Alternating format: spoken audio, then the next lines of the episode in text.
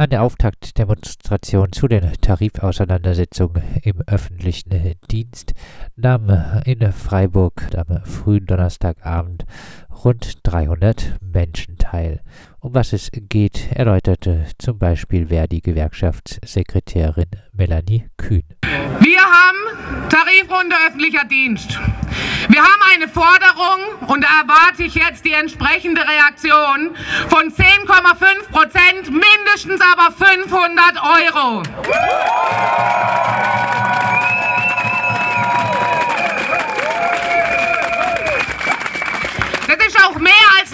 Notwendig. Wir haben einiges dazu zum Aufholen auch, weil der letzte Tarifabschluss 2020 unter völlig andere Bedingungen abgeschlossen worden ist, wie das, was uns in der Realität dann erreicht hat. Wir haben ein Thema, das ist ganz sicher ein Arbeitskräftemangel. Würdet ihr das unterstreichen, dann bitte ich einmal um Applaus. Wir hatten nämlich letzte Woche die erste Verhandlungsrunde. Und die Arbeitgeber sagen, wir haben gar keinen Arbeitskräftemangel. Wenn ich jetzt darum bitten würde, da haben wir Handzeichen, wo überall jemand fehlt, würde alle Hände nach oben gehen. Wir sehen es doch jeden Tag. Und da frage ich mich, wie kann man so realitätsfremd sein und ohne rot zu werden sich an der Verhandlungstisch setzen und mit glattem Bewusstsein lügen. Ja. In der ersten Verhandlungsrunde kein Angebot. Im Gegenteil, jetzt kommt der Oberhammer. Unsere Forderung ist viel zu hoch. Das haben wir ja erwartet, das kennen wir schon. Ein bisschen Mimimi ist ja immer dabei. Aber es gab ja die Entlastungspakete der Bundesregierung. Und die müsste man jetzt schon aber auch bei euch bei der Tariferhöhung mit anrechnen. Okay. 300 Euro Energiepauschale, die versteuert wird. Läuft, ne? Also schlussendlich muss man sagen, es war wirklich eine Verhandlungsrunde, die mehr als enttäuschend und mal wieder respektlos war. Und deswegen bitte ich euch jetzt einmal um ordentlich Alarm, um zu zeigen, wir sind in der Tarifrunde bereit und wir werden kämpfen und wir werden euch zeigen, dass wir mehr verdient haben.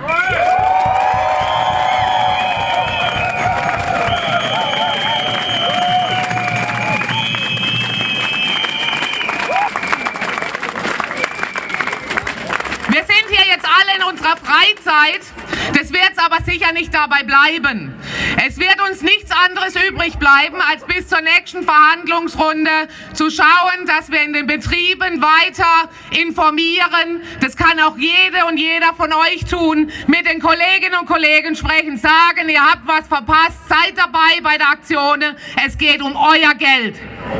Und um wen es geht, das erläuterte die Rede des feministischen Streikbündnisses.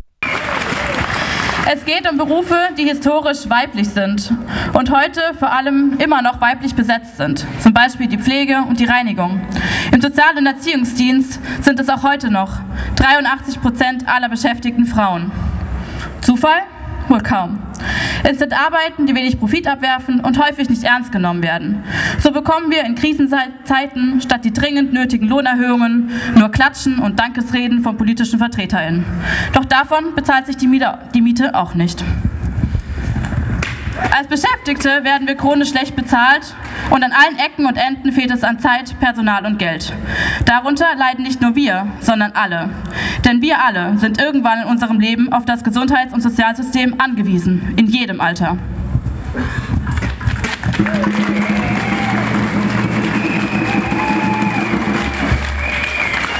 Statt Aufstockungen sind wir von Kürzungen betroffen. Daraus folgen sinkende Personalschlüssel bei immer mehr Klientinnen oder Patientinnen. Dadurch steigt die Arbeitsbelastung enorm, doch die Löhne bleiben gleich und reichen zum Teil nicht mal mehr zum Leben aufgrund der allgemein steigenden Lebenserhaltungskosten. Eine Folge daraus ist, dass immer mehr Fachkräfte in andere, sich in andere Berufe umorientieren. Viele Einrichtungen haben bereits jetzt nicht mehr genügend Angestellte. So müssen zum Beispiel manche Kitas nachmittags geschlossen bleiben, weil nicht genügend Personal da ist. Darauf ging auch die Rede des Soli-Bündnis Sozial- und Erziehungsdienst ein. Also in Kitas und in der sozialen Arbeit fehlen einfach Leute. Wir haben riesen Krankenstände bei Personal und den Kindern. Und das muss vom übrigen Personal oder von den Eltern selber ausgeglichen werden. Vor dem Freiburger Rathaus wurde auch die Stadt Freiburg kritisiert. Als vor drei Jahren die Pandemie ihren Lauf nahm, da wurde vom Gemeinderat Verfügungszeit in den Kitas gestrichen. Also die Zeit, die die Erzieherinnen ohne das Kind haben. Und da beginnt die gute Vor- und Nachbereitung. Und das ist notwendig, damit eine hochwertige pädagogische Arbeit geleistet werden kann. Und es kann eben nicht sein, dass der Gemeinderat Kitas nur als Abstellort für Kinder nutzt und damit die Eltern arbeiten gehen können.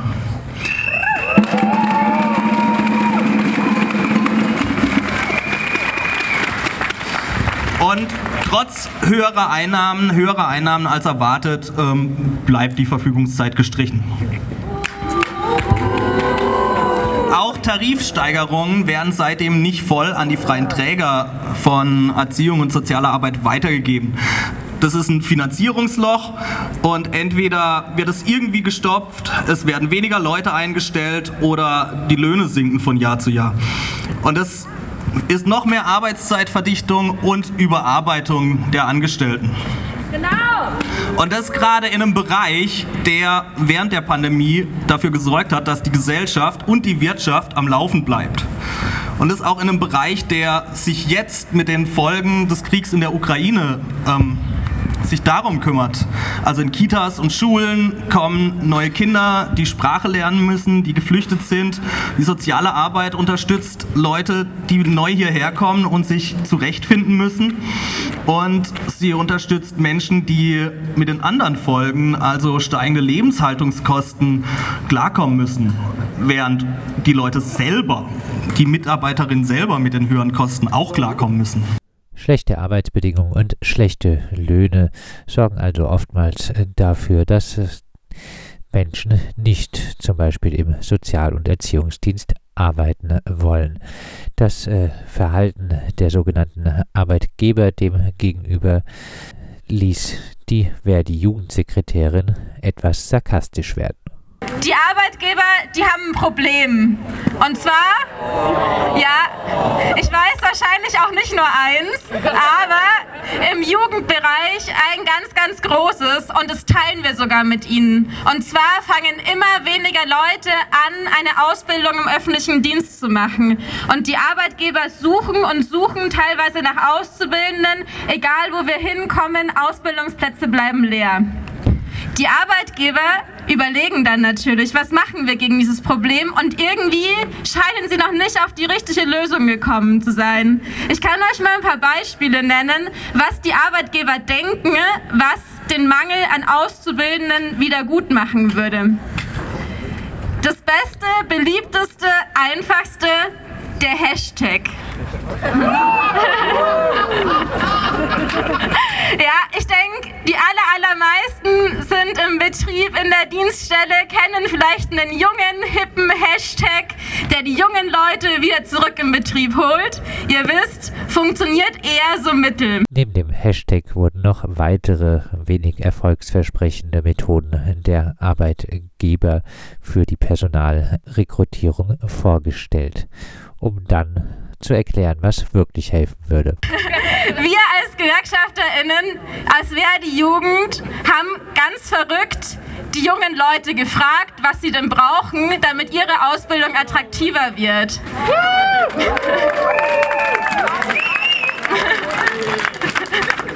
Ja, Schiff ist aber nicht rausgekommen, sondern wer hätte gedacht, die jungen Leute wollen Kohle, gerade in Zeiten der Inflation.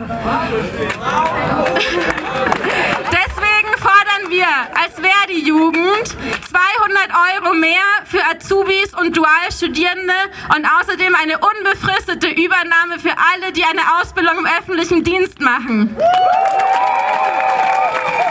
Die Rede des Soli-Bündnis Sozial- und Erziehungsdienst richtete sich an die rechtliche Bevölkerung und an die Beschäftigten gleichermaßen.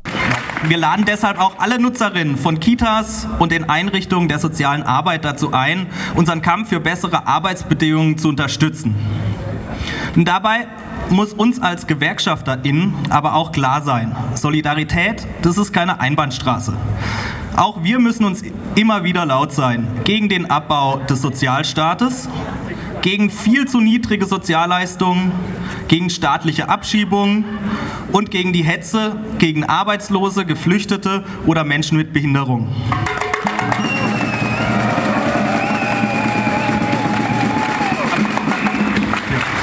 Und die Arbeitgeberseite wird auf unsere Forderungen mit einer Strategie der Spaltung reagieren.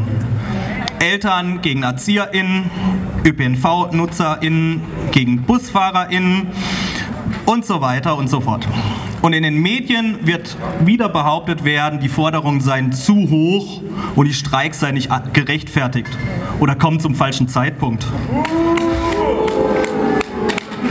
Aber hey, liebe KollegInnen, bei einer Inflationsrate von aktuell 8,6 Prozent ist die Forderung von 10,5 Prozent mehr Lohn absolut gerechtfertigt. Genau.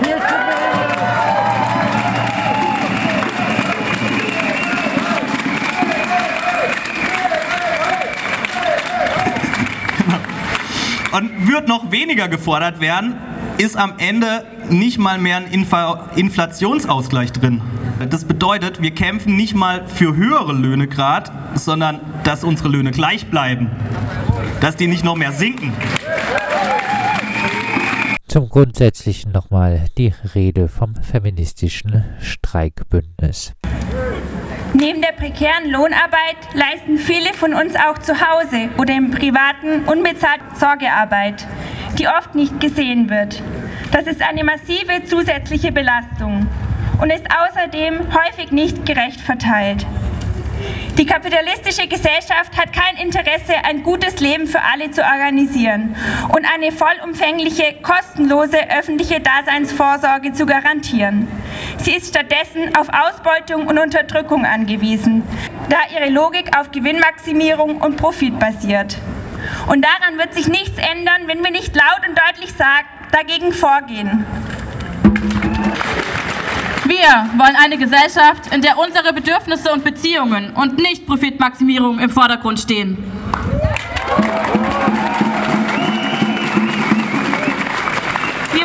Gesellschaft, in der wir alle gute Arbeitsbedingungen haben, unter denen gute Arbeit überhaupt erst machbar ist.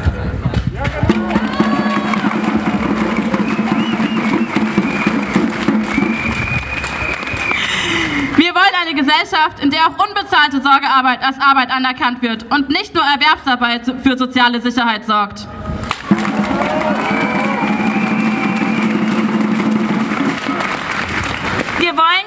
Arbeit so organisiert ist, dass niemand über die eigenen Grenzen hinaus arbeiten muss, um das Leben bezahlen zu können. Genau.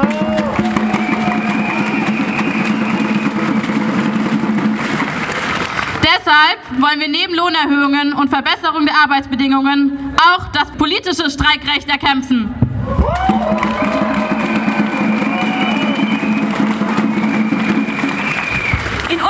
Einem Monat ist der 8. März, der internationale feministische Kampftag. Auch an diesem Tag wird gestreikt und überall auf der Welt gehen Menschen auf die Straße.